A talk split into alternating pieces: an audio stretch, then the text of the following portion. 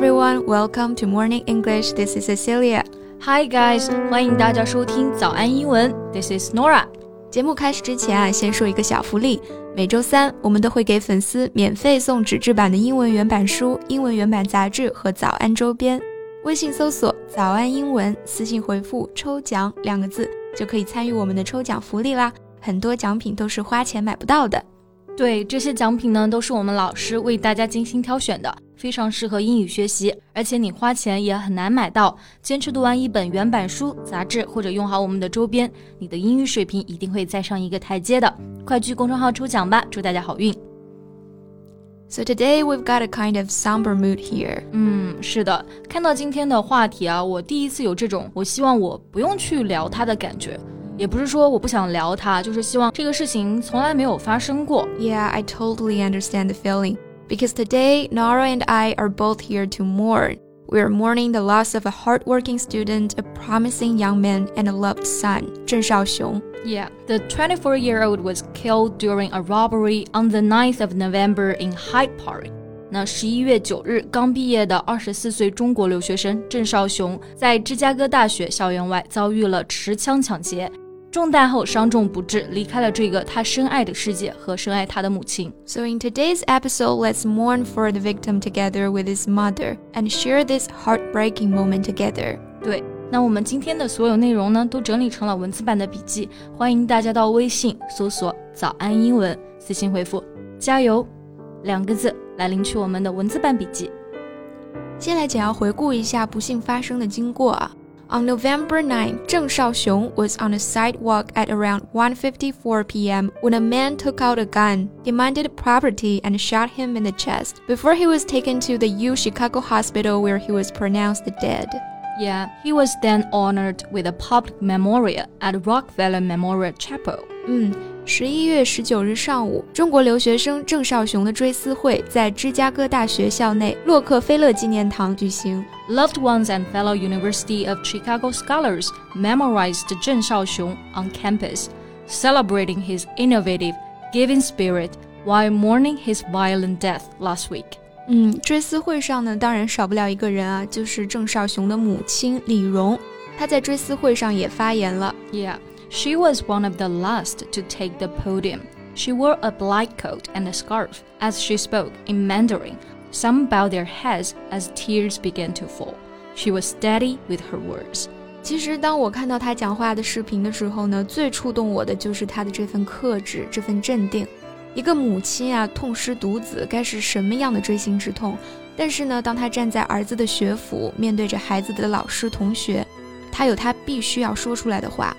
那我们形容她的这份沉着镇定，就可以用 steady 这个形容词。Right. For me, the most heartbreaking moment was when the mother said, I went abroad for the first time in my life, not to attend your graduation ceremony, let alone your wedding celebration, but to attend your funeral. 这是多么惨痛的人间悲剧啊！我相信每个看过视频的人呢，都会对这句话印象深刻啊。儿子求学离开家，欢乐的样子，妈妈还历历在目。 He said he wanted to take her to see the world. He wanted her to witness her dreams. He wanted them to look forward to the future together. 嗯，而且 Cici，你知道吗？就在惨遭枪杀的前两天呢，他还给妈妈寄去了一瓶香水，作为她的生日礼物。没错，香水呢是 Miller Harris 的夏之谜语。是夏日早晨披着薄雾、挂着露珠的花园里盛开的栀子花，也是他心目中的妈妈。嗯，所以这一次妈妈远渡重洋呢，特意用了这个香水，就是希望儿子闻到这个味道就知道妈妈来接他回家了。They say that someone who shines everywhere is an angel, but no matter how hard this mother pleads, God won't give her angel back. 对，好在这位母亲知道，我们都知道，countless mothers and families are standing by her.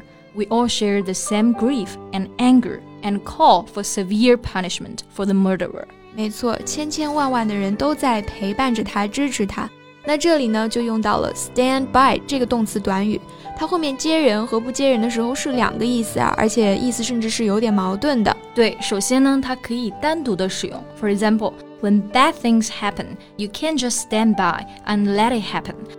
就是你想当某件事情发生的时候，你站在一旁，什么事情也不做，其实就相当于是袖手旁观的意思。Right, but when you say stand by somebody，站在某人的身边，它就变成了继续支持某人的意思。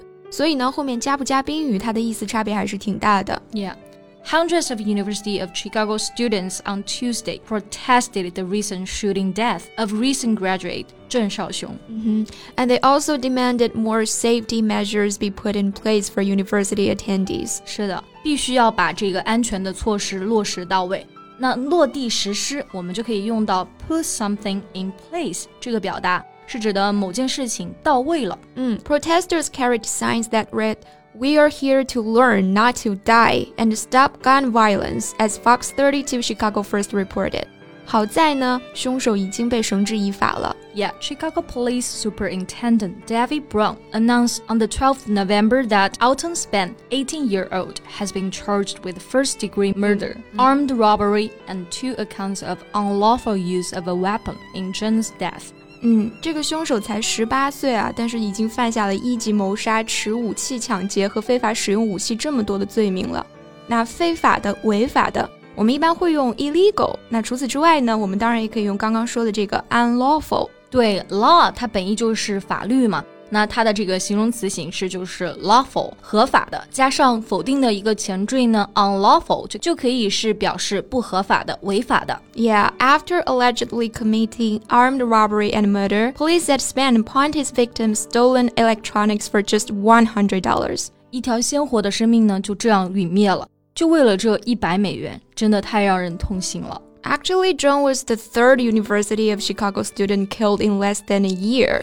是的，其实今年以来呢，已经有至少三名芝大的学生遭到了枪杀，其中两名呢是中国的留学生。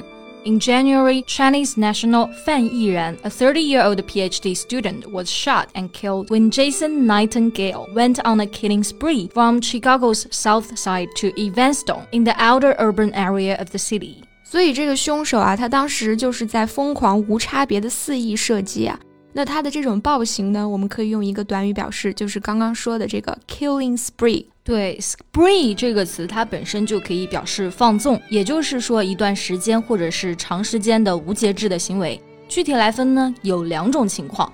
第一种呢，就是过分的玩乐作乐，比如说 drinking spree 就是纵酒狂欢。第二种呢，就是指一阵或者是一通的这种犯罪活动。那我们刚刚讲到的是 killing spree，就属于是这种情况，表示疯狂的杀戮或者说大开杀戒。没错，另外一个受害的学生叫做 Max Lewis。In July, Max Lewis was fatally struck by a stray bullet while riding on the Chicago Transit Authority Green Line near 51st Street.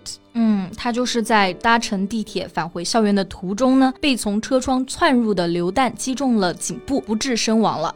榴弹呢，我们用到的就是 stray bullet 这个表达。stray 在这里是做形容词，它表示的是零星的、孤立的，还有走散的。嗯。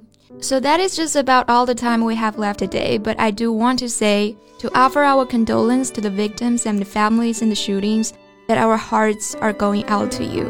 Yeah, and our hearts have been heavy, and the rest in peace for the ones who have passed. 嗯，最后再提醒大家一下，我们今天的所有内容都整理成了文字版的笔记，欢迎大家到微信搜索“早安英文”，私信回复“加油”两个字来领取我们的文字版笔记。 so thank you so much for listening. This is Cecilia. This is Nora. See you next time. Bye. Bye.